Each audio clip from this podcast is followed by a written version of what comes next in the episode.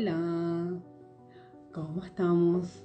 Un placer saludarlos en este live que lo estamos haciendo más espaciados este año, pero con contenidos que son realmente súper interesantes, em, muy actuales y muy necesarios por sobre todas las cosas, ¿sí? Eh, bienvenidas a todas las personas que se están conectando por suerte hoy el tiempo nos, nos ayuda y nos regala una linda noche, porque ayer tuvimos problemas eléctricos.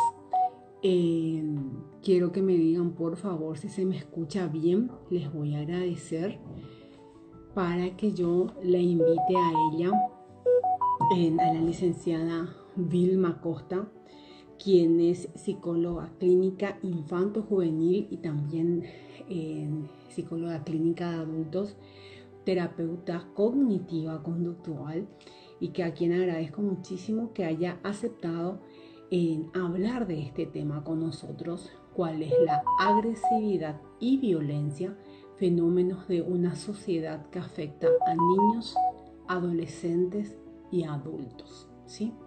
Eh, limpié mis lentes. Porfa, si me dicen si se escucha bien y le invito a la licenciada ahora. Me dan un ratito. Ay, la doctora Patricia Rolón, gracias por estar, Lorena. Eh, nos pusieron que se nos vea ambas. Se les ve, dice Susan. Gracias, Susan, por estar. Gracias. Entonces, tanto que te quería ver. Bueno. ¿Qué tal a todos? Bien, hoy nos ayuda el tiempo. Así es. No, estaba... Hola. No, estaba diciendo, Vilma, uno de que agradecerte por, por compartir con nosotros este tema que se volvió, diría yo, hasta cotidiano todos los días tener alguna noticia en donde nos están hablando de casos de, violencia, de agresividad en población con un grupo etario, digamos, joven, que realmente resulta preocupante, ¿verdad? Y la percepción en la que vivimos es que estamos en una sociedad cada vez más violenta y esta, y esta sensación influye mucho en los padres de, la protección, sobreprotección, eh, control versus confianza en relación a, en qué andan nuestros hijos que termina distorsionando todo, ¿verdad? Entonces, hablar de, agresividad y violencia que suena fuerte, pero que es una realidad de nuestra sociedad, nos invaden un montón de situaciones y no podemos cerrar los ojos ni fingir que, que no escuchamos, ¿verdad?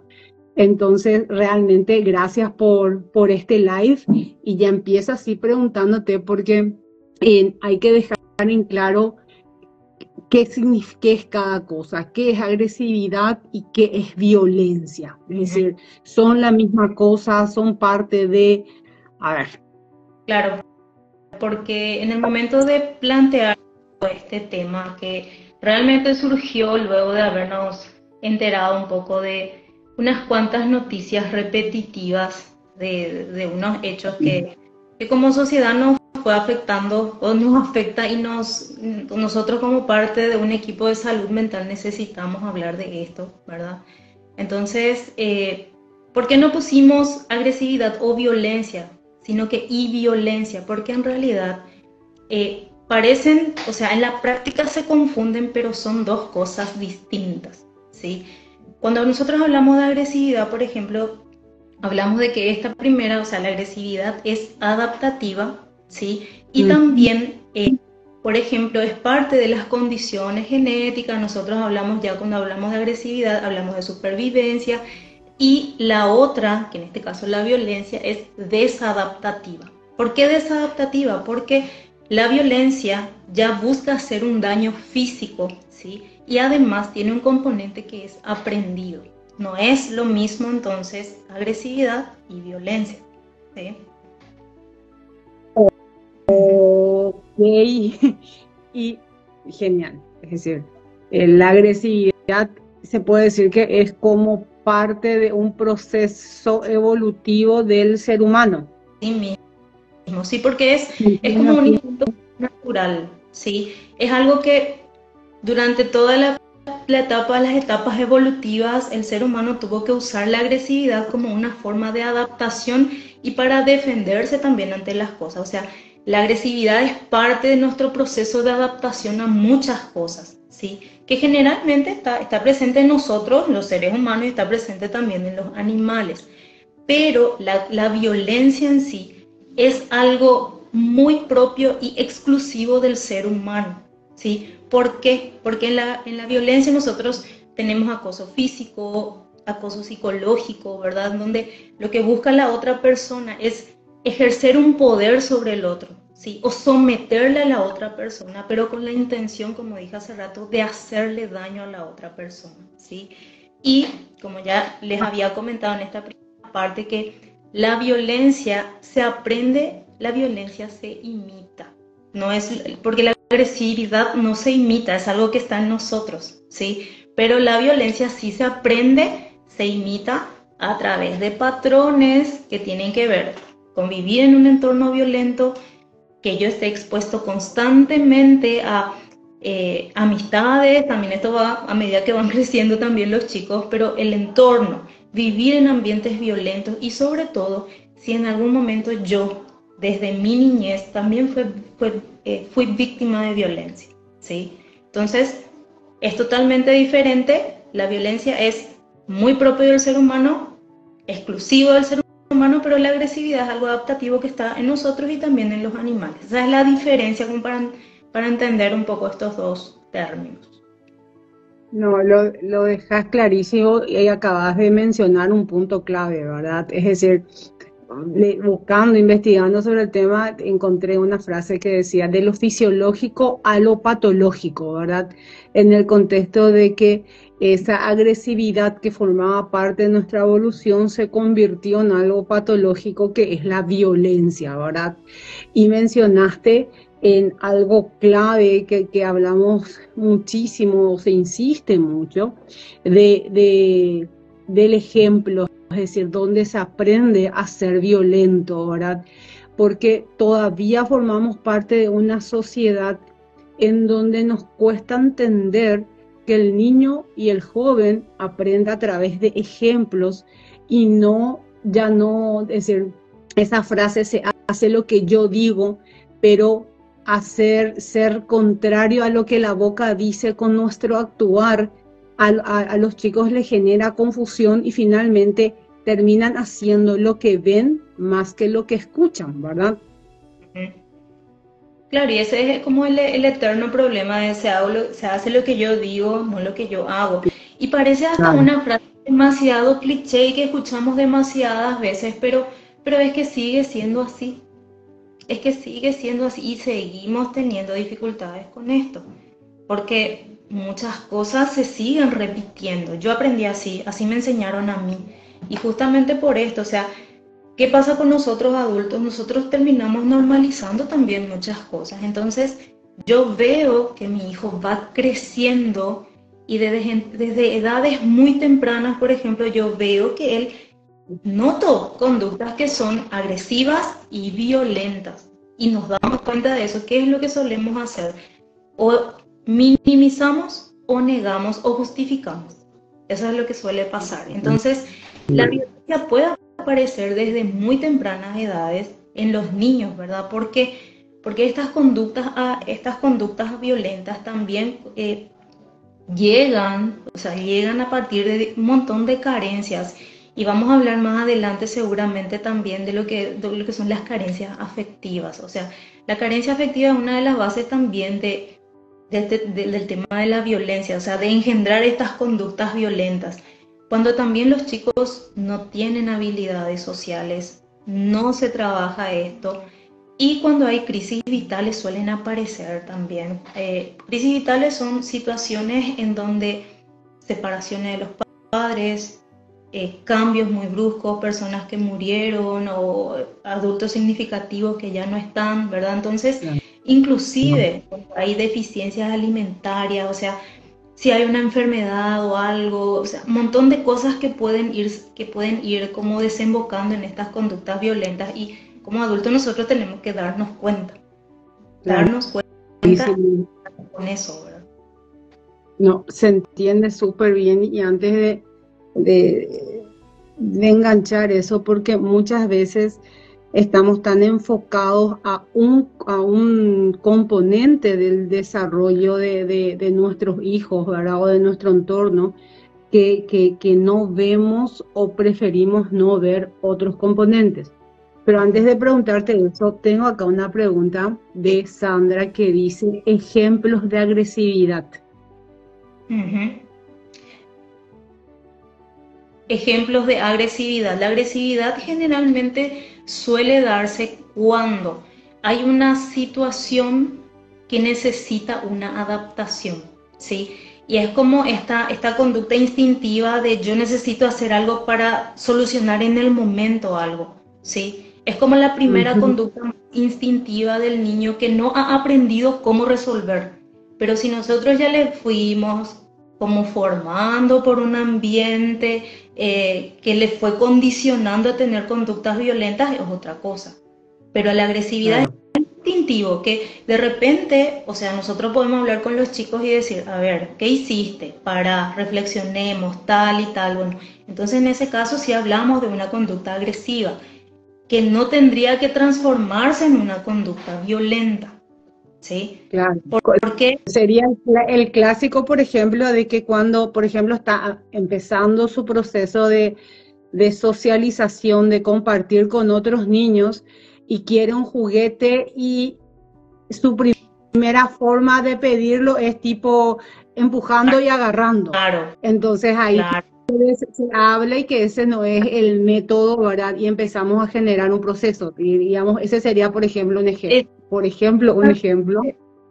Sí, sí. Y con los adolescentes, cuando van a un colegio nuevo, por ejemplo. ¿sí? Entonces, no saben cómo socializar y empiezan a, hacer comentarios o evitan o se muestran así reacio. Y es como esa, eh, esa primera conducta instintiva, o sea, parece un comentario agresivo, una actitud agresiva pero la conducta violenta es quiero hacer un daño físico intencional a otra persona. Quiero someterle a esa persona y yo busco algo con esa persona. Esa es la diferencia, ¿verdad? Pero el otro, lo otro es adaptativo, que si se trabaja no tendría que transformarse en algo violento. Genial. Acá hay un comentario, pregunta también, Bielma, que dice, mi hijo tiene el espectro autista. Esta semana tuvimos un episodio, ¿verdad? Em, dentro del espectro autista, los conceptos, cómo, cómo vienen. Y ahí hay que, hay, que, hay que ver también cuál es el nivel de, del, diagnóstico también, si está en nivel 1, nivel moderado, leve, o sea, hay que ver un poco en qué, en qué etapa está. Y generalmente aquí sí notamos mucho de probablemente lo, de lo reaccionario sea más lo instintivo, ¿verdad? Porque a veces por las dificultades que tienen también los chicos con autismo, es complicado meter como eh, incorporar bien estable, de manera muy establecida una habilidad social, ¿sí? Tiene, su, tiene un poco esta, esta complicación con el tema de, de este tipo de diagnósticos. Por eso es que muchas veces se pide una maestra integradora, por ejemplo, ¿sí? ¿Por qué? Porque lo que se ayuda es que por repetición y constante acompañamiento el chico vaya imitando las conductas, ¿sí?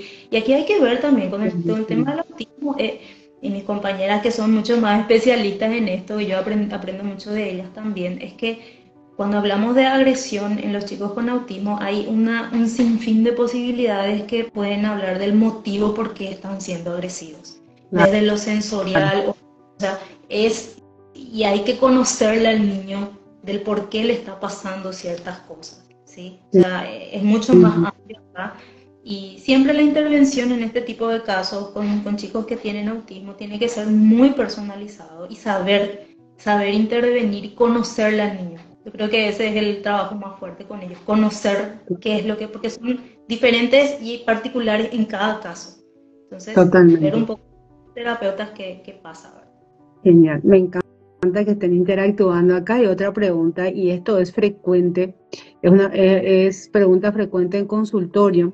Pregunta Susan, ¿hasta dónde en un niño la agresividad se considera normal y cuándo debemos buscar ayuda o cuál debe ser la, y ahí te agrego yo, cuál debería ser la actitud del adulto. Un ejemplo es el, el niño que muerde, ¿sí? Empieza a morder el niño, es decir, hasta y repito, ¿hasta dónde en un niño la agresividad se considera como normal, como un proceso adaptativo y cuándo, cuáles son nuestros signos para buscar ayuda? Pasa que me voy nomás a los ejemplos que nos suelen dar, por ejemplo, los colegios con sus procesos de adaptación. ¿sí? Si el niño no logra trabajar esta conducta agresiva, instintiva, de reaccionar directamente con las cosas en este proceso de adaptación, sí ya es un signo de alarma. Porque a veces suelen ser, suele ser un mes, a veces suelen ser dos meses. Cada niño también tiene su proceso. A algunos les cuesta más, otros no tanto. Quienes no han trabajado mucho en casa son los que llevan las dificultades afuera. ¿sí? O sea, quienes no tienen ese trabajo en casa de modelado, de imitación, son después en el momento de interactuar con los pares. Ahí es donde se empieza a notar el tema de la agresividad en la interacción con los pares. O sea, se nota más por fuera, ¿sí? Pero eh, después cuando van, eh, van interactuando, no hay un proceso de adaptación esperable, estimado para el tiempo y también eh, generalmente el estándar lo va mostrando también sus pares, como que vemos que la mayoría ya ha hecho como un proceso de adaptación y bueno, acá no, acá está faltando algo. Y ahí es donde los profesores tienen como el primer trabajo que es empezar a informar, ¿sí? Empezar a informar y se va viendo y se va trabajando primero en el colegio, por ejemplo, ¿sí? Estamos dando un ejemplo así concreto, se va trabajando en el cole, ven que hay, eh, estas conductas no paran y bueno, y entonces ahí ver si es que tiene berrinches demasiado intensos que duran media hora, una hora, no paran y tienen la intención de pegar, de, el descontrol es totalmente intenso, esos son signos de alarma, por ejemplo. ¿sí? Pero ahí eh, hay un montón de componentes, es difícil de ser específicamente uno, ¿verdad? Pero porque hay una mezcla. Yo siempre le digo a los padres, no me pregunten cuál es la causa, porque hay un montón de causas, un montón de cosas. Entonces, eh, ir viendo eso, ver si es que cumple como la norma del proceso de adaptación y si no pasa eso, ir viendo eh, cómo se hacen las devoluciones y a partir de eso después, si no hay un progreso, se pide ayuda para que se le puedan de otra manera a los chicos. Lo dejas clarísimo, ¿verdad? Y yo hay que rehablar o mencionar eh, como un factor confusor que, que a veces que los padres no magnifican de que cuando el niño empieza su proceso de socialización, las conductas que repite, y acá vuelvo a lo que mencionabas hace rato, que los niños Em, copian modelos de conducta, ¿verdad? O reaccionan según lo que, por decir así, su experiencia le ha resultado hasta ahora. Em, ¿A qué voy? Que muchas veces eh, bien, los padres preocupados dicen, en, salimos y él grita y, y quiere ser violento, él quiere ser agresivo, pero resulta que ese niño estando en casa con el berrinche, es decir, siempre consigue un objetivo, no hay un diálogo, un proceso en relación a esa conducta, entonces el niño tiene la misma conducta en otro lugar y la interpretación es diferente. Entonces el niño instintivamente siempre repite el comportamiento que tiene un resultado. Si es que no hay este, este diálogo, este proceso Para, para que entienda cómo o, como para que desarrolle la capacidad de, cómo eh, reaccionar. Y eso que acabas de comentar, doctora, eso nosotros llamamos refuerzo, o sea, el refuerzo positivo. Y cuando hablamos de refuerzo positivo no es porque es algo bueno. El refuerzo positivo es cuando yo, a través de una conducta como adulto, hago, o sea, presento un estímulo al niño, en este caso le termino reforzando para que en otro momento se repita esa conducta. ¿Qué pasa? En casa era adaptativo porque él consiguió lo que quería, pero una vez que sale afuera de su entorno familiar es totalmente desadaptativo. ¿sí? Ahí es donde no termina eh, siendo más esa, esa conducta agresiva del momento como algo para intentar sobrevivir al momento. Y un ejemplo así sencillísimo que suelo tener también es que eh, hay muchos chicos que a veces están como empezando a ser víctimas de bullying. Se aguantan, se aguantan, se aguantan y llega un momento que reaccionan. Eso sí puede ser eh, como un proceso más de, de, tratar de sobrevivir al estrés del momento y reaccionan en ese momento, ¿sí? Pero del otro lado no es conducta adaptativa, del otro lado es una conducta violenta. ¿Por qué? Porque tengo la intención de hacerle daño a ese chico a quien le estoy haciendo bullying. Esa es la diferencia. Clarísimo lo dejaste.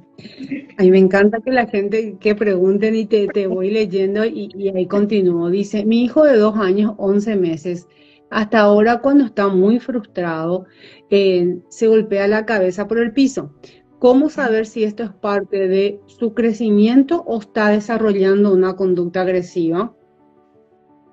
Y, y hasta que, y eso engancha la otra pregunta que dice, eh, los berrinches o pataletas ahora, ¿hasta qué edad se considera normal ya que forman parte de su desarrollo? Bueno, el tema de, golpearse la cabeza, eh, de, esto mm, hay, que, hay que evaluar la situación en la que se da, ¿verdad? Pero no es tan adaptativo esto, o sea, pegarse, golpearse por la cabeza, golpearse la cabeza por, contra el piso, la pared, ¿verdad? no termina siendo adaptativo. Este tipo de casos, cuando aparecen así muy chiquitos, generalmente lo que yo particularmente suelo recomendar primero, lo primero es que un neurólogo haga una evaluación con los chicos. ¿Por qué? Porque es una conducta que hay como una descarga emocional muy fuerte, ¿sí? Porque si yo me estoy, o sea, si el niño se está golpeando la cabeza contra el piso o la pared, es porque hay algo que se está desbordando en él pero si no han funcionado las estrategias que usan los adultos, entonces sí es necesaria eh, ver un poco, o sea, ver esa, eh, la visión que tiene también el neurólogo de esto. Y si no hay nada, no pasa nada, no tenemos algo, entonces sí se va trabajando un poco el entrenamiento a padres, ¿verdad? Para que ellos aprendan a anticiparse a las situaciones que desembocan en esto y enseñarle una manera diferente de gestionar la ira enseña esto. Lo ideal es anticiparse a esto, ¿verdad? Para que no pase. Pero si es algo que todo el tiempo pasa, eh, no, no es una conducta violenta tampoco porque no está buscando hacerle daño a alguien. Pero sí es una, una conducta llamativa, ¿sí? Genial. No, se entiende. Quiero leer nomás el comentario de la doctora Patricia Arias, que, que gusto que esté también.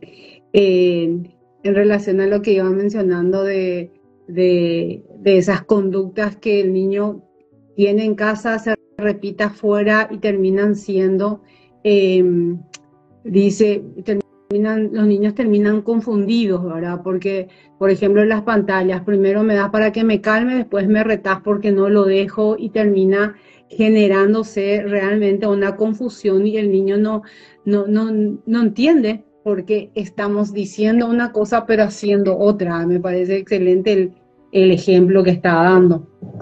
Y esa confusión, esa confusión es terrible, es terrible y mientras más desde más pequeño se da, es los efectos que tienen a, nivel conductual y emocional es, es bastante complicado porque después los padres se sienten otra vez tan frustrados por no poder manejar que terminan ahí los padres ejerciendo el modelo violento. Porque son padres los que terminan ejerciendo ese modelo, ¿verdad? Por eso eh, la confusión de los chicos es algo que después desemboca en problemas emocionales, problemas conductuales y, realmente parte de... Sí. Totalmente. Y quiero retomar lo que justamente mencionabas hace un rato, ¿verdad? De que muchas veces como padres estamos como muy concentrados en tipo en el desarrollo cognitivo y en el crecimiento físico de nuestros chicos, que dejamos de lado para un segundo plano todo lo que es ese desarrollo emocional, porque lo asumimos más instintivo, la vida le va a enseñar, va a aprender y finalmente esas conductas no reguladas o esas emociones no habladas, por decir así, o mal canalizadas, generan problemas graves de fondo en, lo emocional que termina siendo, digamos, lo que marca nuestra vida entera. Y, justamente la, yo eh, vi uno de tus, una de tus historias, doctora, de, de que tuvieron como una charla en un colegio y el objetivo, uno de los principales objetivos hoy en día de la educación es la prevención de la violencia, en todas sus formas, en todas sus formas, ¿sí? Entonces, trabajar eso, o sea, cuando no hay una adecuada gestión de la ira, y la ira es una de las emociones más intensas, ¿sí? Cuando no hay una adecuada gestión de la ira es cuando esto se, termina como desembocando en conductas violentas, ¿sí? ¿Por qué? Por la repetición que hace el niño y como les dije hace rato, o sea, la agresividad deja de ser instintivo y empieza a dar lugar a conductas violentas. ¿Por qué? Porque siempre tengo un objetivo con las cosas que hago. ¿Sí? Y después, si eso persiste, persiste, persiste, en la adolescencia es una, es una bomba de tiempo, ¿sí? Y ni qué hablar de la adultez, ni qué hablar de la adultez, porque eh, porque parte de nuestro proceso evolutivo es justamente adaptarnos a las cosas, ¿sí? Y yo, yo siempre eh, hablo de esto, de que nosotros somos seres biopsicosociales y espirituales, y se supone que la adaptación es resultado de la integración de estas cosas, pero de manera funcional, de manera eh, adecuada para la persona, ¿verdad? Entonces, hay que buscar no llegar a estar siempre convertidos del lado de la violencia. Clarísimo, clarísimo. Y ya, estamos en la mitad del live y tenemos un comentario que dice, gracias por este live. Necesitamos más herramientas, nuestro país lo necesita para criar en positivo y evitar estas situaciones que nos afectan. Muchísimas gracias, Sandra, por el comentario. Y es, y es real, ¿verdad? Y esto que acabas de mencionar, el manejo de la ira, ese manejo de la frustración, como mencioné, suele ser uno de los principales temas en consultorio y uno de los principales eh, motivos de derivación a terapia, ¿verdad? Psicológica, terapia conductual, porque es como que por un lado tenemos malos conceptos de crianza y nos equivocamos como padres en el en, que es criar niños felices, ¿verdad? Y tenemos toda esa carga cultural de cómo se criaba antes, todos los conceptos que no sabemos administrar, pero que finalmente el, el, impactado es nuestro niño, ¿verdad? Que tiene ese mal manejo de la ira, queriendo que no se enoje, le doy todo, pero eso se, se, se, traspola a una mala adaptación, por ejemplo, en el colegio, se traspola en ese adolescente que mencionabas hace rato de que y en adolescencia que empiezan nuestros primeros, no es que empiezan, ¿verdad? Pero es como que magnificamos más el, conflicto cuando alguien nos dice, eh, no te quiero, no estoy de acuerdo, no sabemos administrar la, el conflicto que nos genera. Entonces, en realidad es demasiado importante hablar de esto porque ese mal manejo desde la base, que es nuestra infancia, insisto, nos persigue toda la vida. Y algo que yo siempre, o sea, en, los live, en todos los lives que nosotros hacemos, eh, yo trato de hablar de cosas que, yo todo, todo el tiempo hablo en consultorio. Y yo siempre le explico a los padres que el entorno muchas veces puede impedir o no la aparición de un trastorno. ¿sí?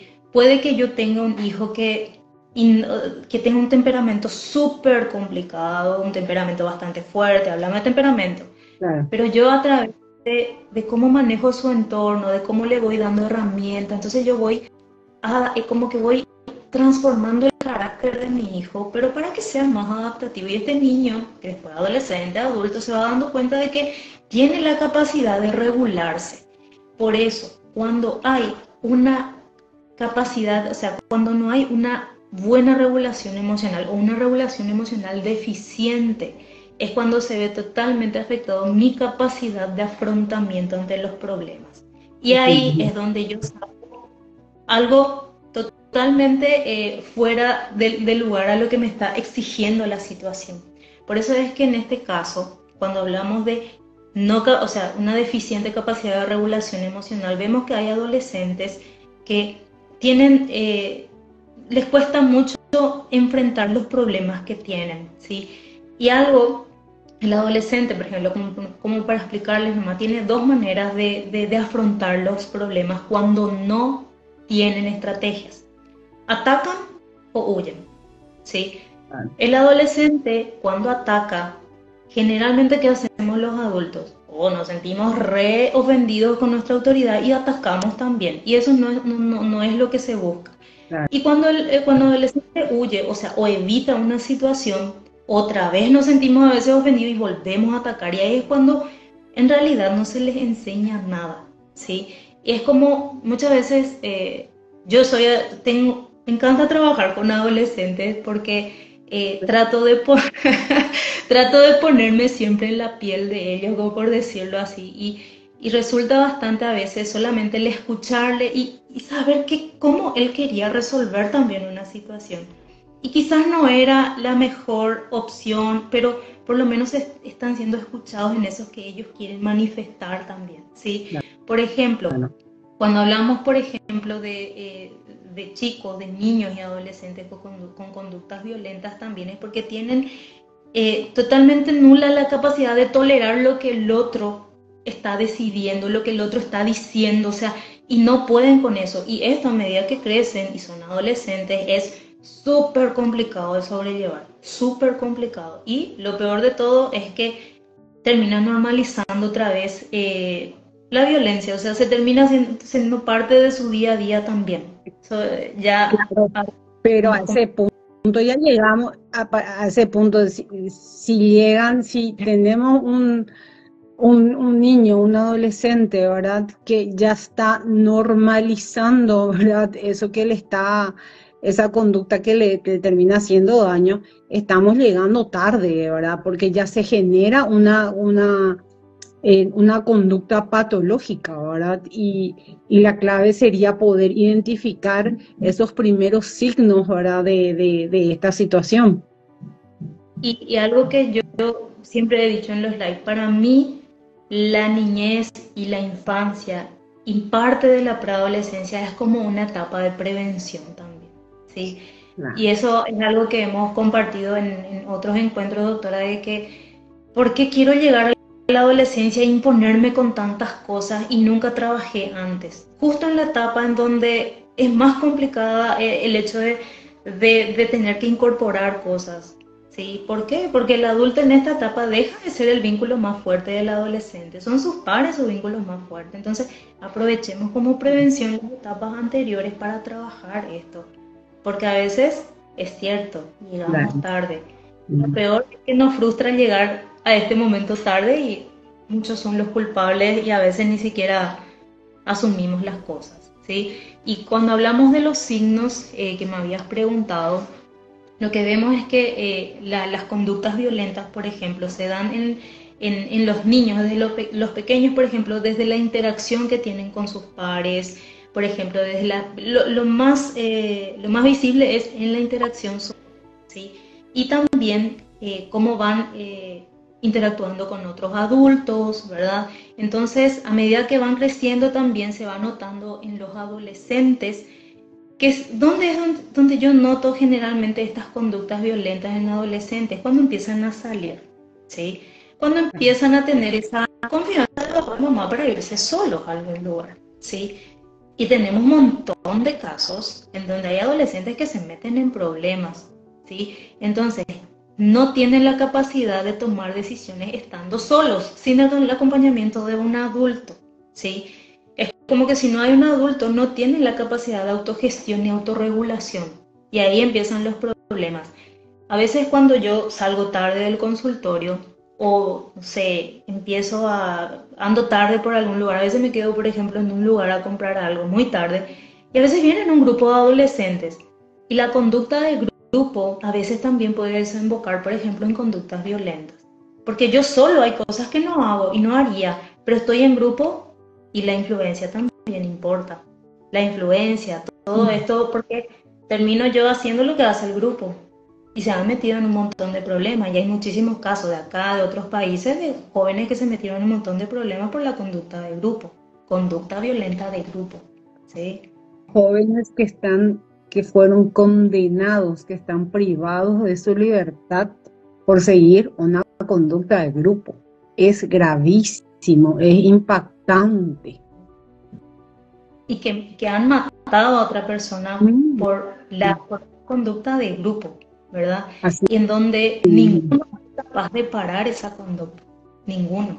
O sea, nadie hizo algo para decir, basta, no hagan esto, y se puso en el medio, nadie. Entonces, eh, ahí hay una total conducta adaptativa y lo que pasó hace poco, ¿sí? O sea, lo que pasó hace poco, y estamos hablando de, situaciones trágicas, o sea, alguien perdió la vida en esto, ¿verdad? Entonces, eh, verdad que la, esta, esta no gestión de la agresividad, no trabajar las cosas y llegar a una conducta violenta, también hace que por la falta de regulación emocional yo tenga totalmente eh, desregulada mi capacidad de discernimiento y de decisión también, de cómo inclusive me, me vuelve intolerante a que el otro piense distinto a mí. No puedo tolerar y como no puedo tolerar algo distinto a lo que yo pienso, yo empiezo a tener conductas destructivas. Y estas conductas destructivas pueden ser hacia mí mismo, o sea, hacia uno mismo y también hacia los demás. Porque a veces las conductas violentas son hacia uno mismo también. Y acá hablamos otro mundo aparte que son las autolesiones, los intentos, o sea, un montón de cosas, ¿verdad? La verdad que tienen muchísimos, sí. Ay. Algo también que quería compartir, no sé qué pensás, doctora, de esto de, te pregunto a vos como mamá, ¿es que los conflictos son malos o no? No, es decir, categóricamente no. De hecho, como, como familia, ¿verdad? Es decir, yo nunca, uno los, uno de los ciclos de life que, que a mí me marcó como, como mamá y como, como pediatra que se les recomienda a todos, fue uno de un ciclo que habíamos hecho sobre la adolescencia, ¿sí? Porque, eh, como bien vos lo dijiste, los padres nos volvemos seres más reales para nuestros hijos. Entonces, nos volvemos seres con virtudes y con muchos defectos. Es como que validan todo eso que le dimos hasta este momento y adquieren o empiezan a desarrollar la capacidad de decir con esto estoy de acuerdo o con esto no, Y termina siendo esa validación por pares lo más fuerte o importante para ellos. Pero es en, y de estos ciclos aprendí la adolescencia es una etapa de muchos cambios, muchos cambios no solo físicos, sino cambios emocionales. Ellos mismos todos los días se sienten diferentes, ellos todos los días se aprenden a conocer un poco más porque eh, encuentran o se descubren en, emociones que ellos mismos no, no, no, no reconocían en ellos anteriormente. Entonces, el, conflicto familiar, por llamarlo así, que puede generar esta etapa, dos cosas, ¿verdad? O, genera una grieta muy grande en la familia o fortalece mucho a la familia a través del reconocimiento de esta etapa y por ende del diálogo que se genera detrás del reconocimiento de la, magnificación de, esta etapa que es la adolescencia. Porque antes, por ejemplo, siempre se decía, ay, adolescente, ella le va a pasar, deja nomás. Es como que, es decir, no se tenían en cuenta sus pensamientos porque siempre, es decir, nunca eran importantes o nunca eran relevantes para el adulto. Entonces, ya se le va a pasar, no le hagas caso. Y creo que fue uno de los, uno de los grandes errores de, de, procesos anteriores el asumir esa conducta con su hijo adolescente, porque lo que no puede hablarlo en casa, lo que no puede tener en casa, termina buscándolo en otra parte. Entonces, aprovechar, por decir así, positivamente el conflicto que es crecer, es muy bueno para la familia. Y aprender a manejar, y ahora ya lo digo como adulta, como pediatra y dentro de, haber vivido un montón de procesos, el aprender a tener la madurez emocional para manejar los conflictos, porque siempre van a haber, es fundamental para nuestro desarrollo como ser humano. El que siempre huye de un problema, tarde o temprano se encuentra atrapado por uno y lo peor es que sin haber desarrollado la capacidad de resolver un conflicto, que en realidad es un arte. Porque eh, yo creo que los conflictos están para ser trabajados y además son momentos en donde el adolescente también quiere ser escuchado. Les voy a dar un ejemplo de ayer, solamente ayer, trabajando con un chico. Estábamos haciendo su organización del día, eh, de, todos los días semanal. Y llegamos al domingo y yo le dije, ¿y qué haces los domingos? Y se hace lo que mi papá quiere. Ah, ok. ¿Y no propones a veces algo? No, se hace lo que él quiere. Y no, no hay, y no, y no querés vos hacer algo? No, yo tengo que hacer lo que él quiere. O sea, y él me manifestó como que no, no, quizás a veces como que quizás no le pregunta, o capaz no quiere hacer algo, pero no se le pregunta tampoco, ¿sí? Entonces, eh, la, la, adolescencia es una etapa también donde ellos buscan ser escuchados. ¿Y qué es lo que pasa? ¿Por qué tanto van a sus pares? Porque nosotros los adultos estamos como muy acostumbrados a invalidar lo que ellos piensan, lo que sienten, eso es un exagerado, que ya es demasiado, porque es lo que tanto, o sea, un montón de cosas y obviamente que van a buscar en un lugar donde ellos sí se sientan cómodos. Y los conflictos siempre nos enseñan que es malo tener un conflicto. No siempre es malo, nunca luego es malo, ¿sí? Entonces, los conflictos son oportunidades de, acercamiento o de distanciamiento, ¿sí? Y la idea para mejorar un conflicto es practicar, practicar para poder avanzar, porque si no, para la próxima que vuelva a haber una situación similar, primero se practica en casa, ¿sí? Primero se practica en casa y después de eso yo, porque aprendí en casa y se me presenta en un entorno que no es mi entorno familiar o mi casa, que es un entorno seguro, yo tengo una habilidad practicada. Pero si no la tengo, hago cualquier cosa, cualquier, y ahí es donde terminamos haciendo cualquier, cualquier tontería. Que nos puede marcar el resto de la vida. Totalmente. Acá hay una pregunta muy una, muy interesante y agradezco. Se nota que ya no veo bien, ¿verdad? A, a Gris Pau, Pau Pérez dice, dice, ¿alguna sugerencia de cómo plantear a los padres en consultorio que ellos también, me encanta luego, necesitan buscar ayuda desde el punto de salud mental cuando notamos que hay dinámicas disfuncionales en la casa? Sí, y realmente es lo ideal. Sí, lo ideal es que los padres también, eh, yo, o sea, no sé si la que preguntó es una colega, por eso dijo la forma en que planteó la pregunta, ¿verdad? Pero probablemente, ¿verdad?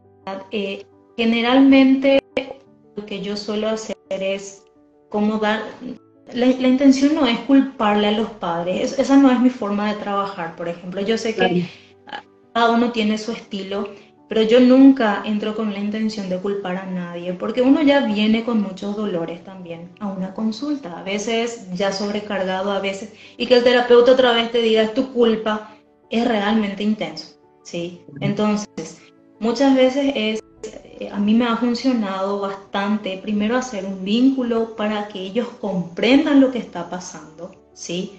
Que entiendan por qué es importante lo que están haciendo y por qué a largo plazo también ayudaría a que ellos busquen ayuda, ¿sí? Entonces se les va como planteando como en un contexto más familiar y después ellos encuentran de que sí, yo también quiero estar bien, ¿sí? Pero plantearlo también de manera progresiva, porque ¿qué pasa? A veces eh, hay un montón de factores acá, a veces el factor económico, a veces porque tenés que ver quién necesita más, hay un montón de cosas. Hay algunos que pueden hacer terapia, terapia mamá, terapia papá, el hijo, cada uno tiene su terapeuta, pero no es lo que, no, lo, lo, lo que suele pasar en la mayoría de los casos, ¿verdad?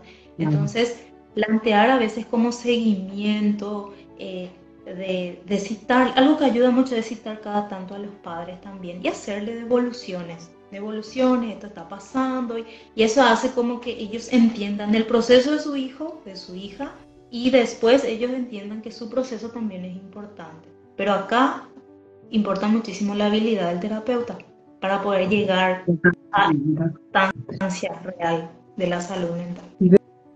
Yo la, a manera de compartir más experiencia de consultorio,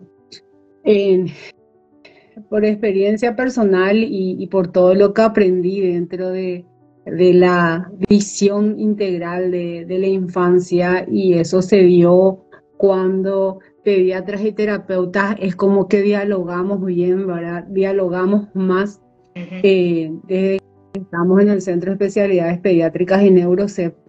Es, yo, les recomiendo cuando voy identificando este tipo de conductas, ¿verdad? Siempre les recomiendo al chico, ¿sí? hagamos, les recomiendo al chico queriendo que vayan los padres. Y, en la gran mayoría de los casos, gratamente, he encontrado padres que han empezado a hacer terapias, ¿verdad?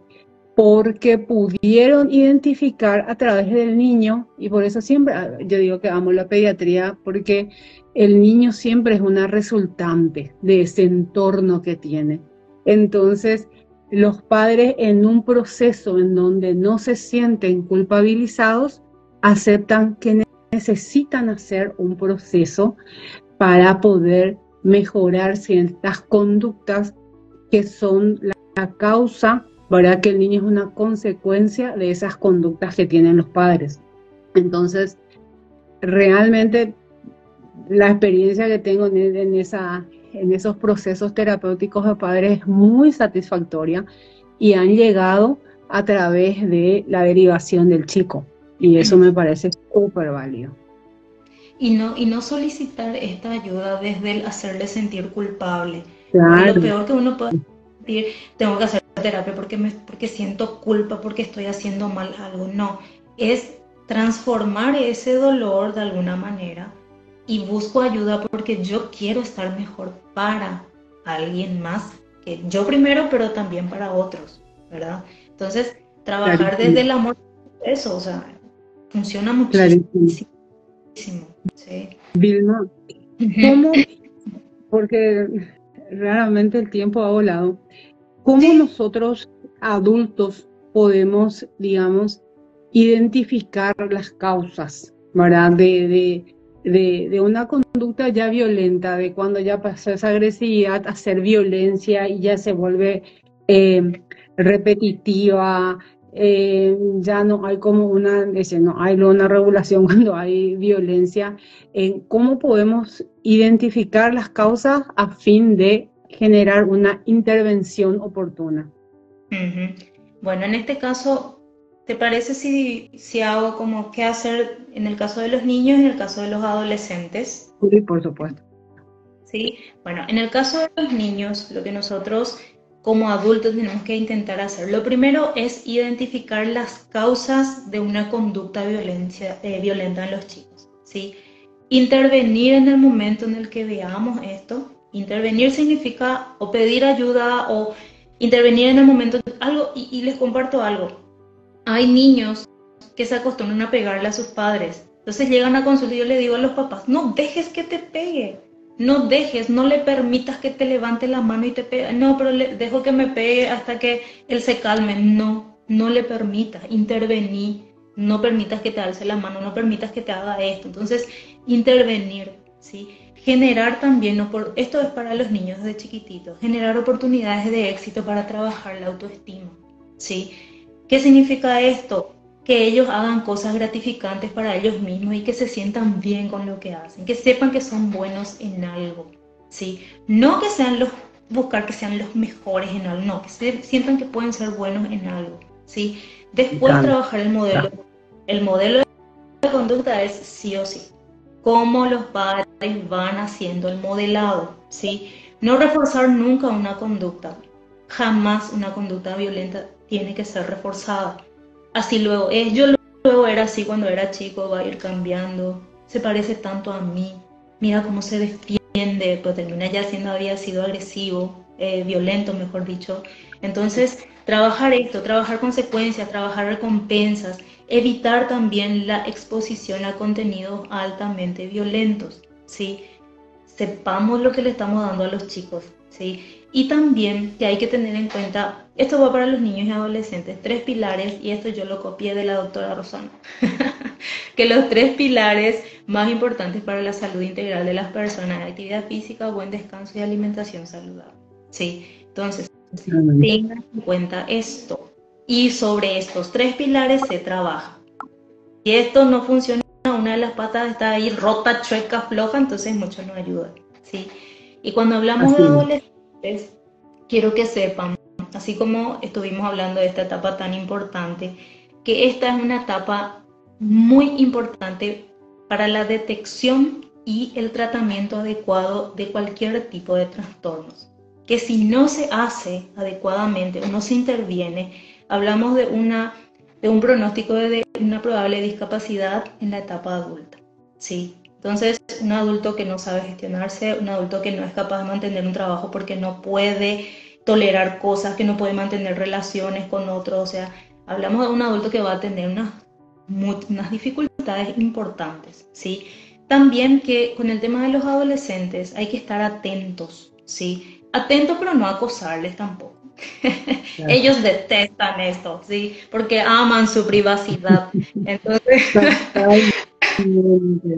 estar atentos no significa estar acosándoles, ¿qué te pasa? ¿De qué haces? No, estar atentos, saber que, o sea, que ellos sepan que está bien pedir ayuda, que escucharles cuando hay que negociar. Y yo eh, quiero que sepan que negociar con un adolescente no significa que el, el adulto deja de tener su autoridad.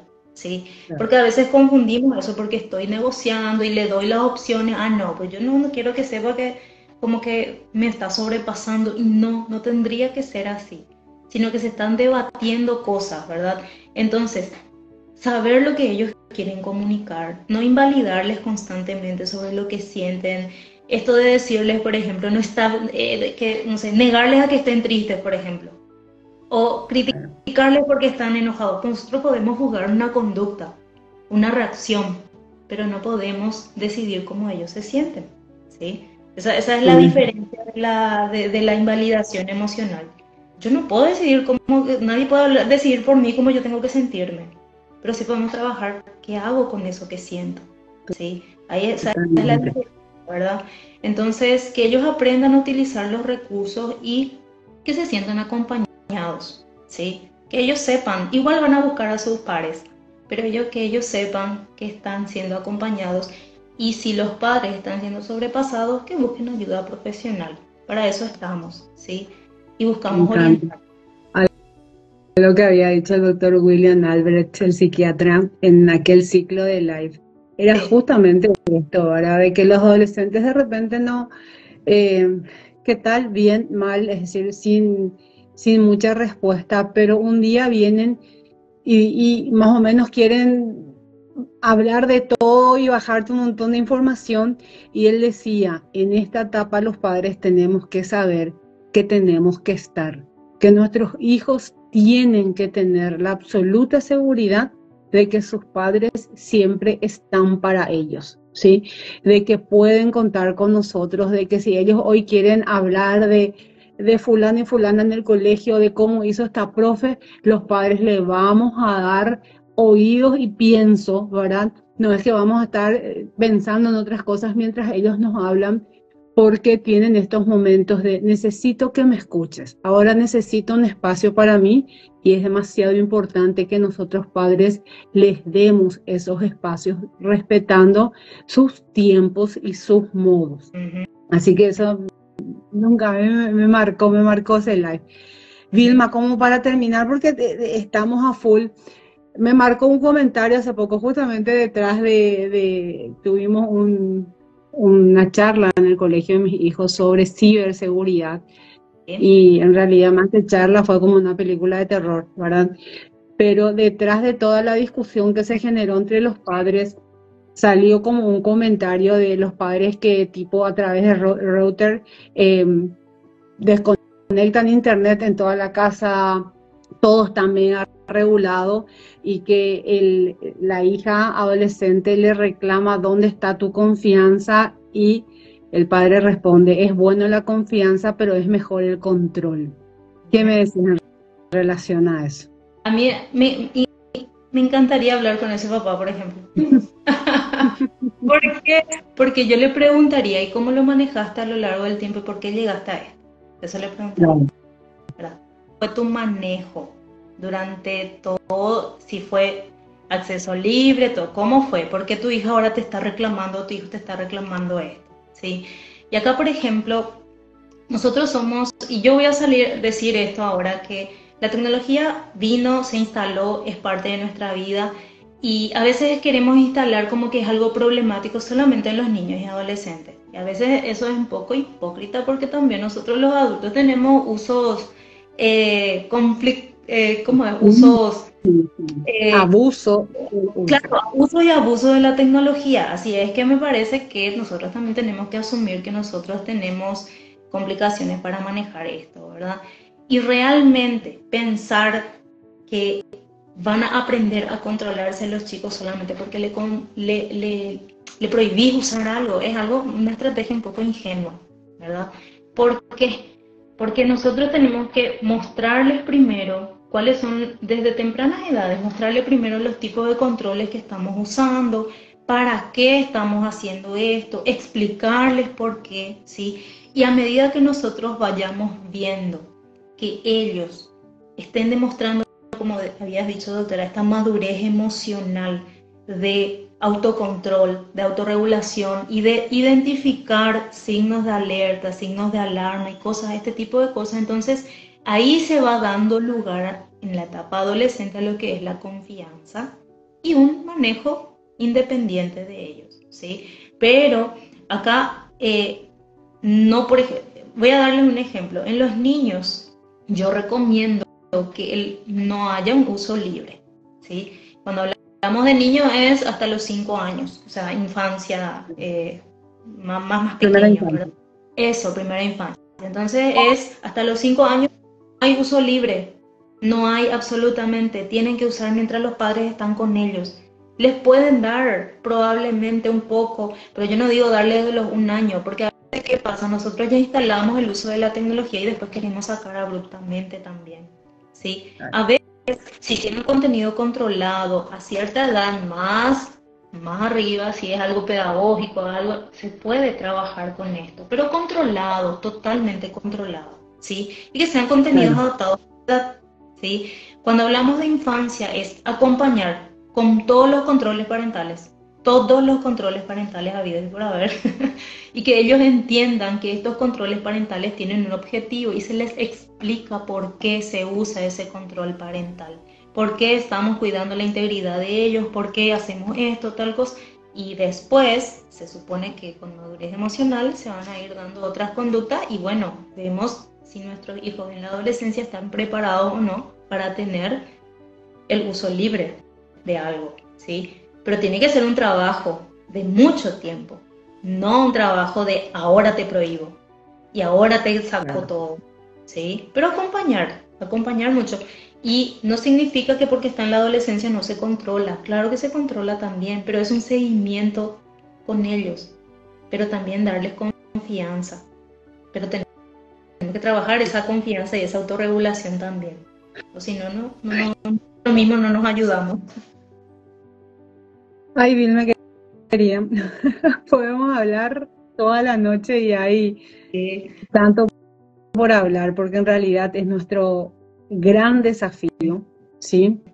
Eh, hoy en día criar, hoy en día lograr generar personas y ser personas con madurez emocional que manejemos nuestros momentos de ira, nuestros conflictos y que no, da, no dañar o no ser víctima de un daño detrás de, de conductas em, eh, mal adaptadas que, que, tanto daño está generando a la sociedad. Eh, de corazón, muchísimas gracias. 60 minutos sin desperdicios. Queda grabado esto en la cuenta de Instagram del Centro de Especialidades Pediátricas, especialidades.pediátricas.pi y quedará disponible como podcast en el canal de Spotify llamado Conexión Salud. Muchísimas gracias a todos por la interacción, por acompañarnos. Muchísimas gracias a vos, Vilma, por, por estos 60 minutos sin un segundo de desperdicio. Muchísimas gracias. Gracias a todos. Gracias por la participación y estamos para informar. Gracias, gracias. Chao, chao. 60 minutos, no segundos. chao, chao. Gracias a todos por acompañarnos.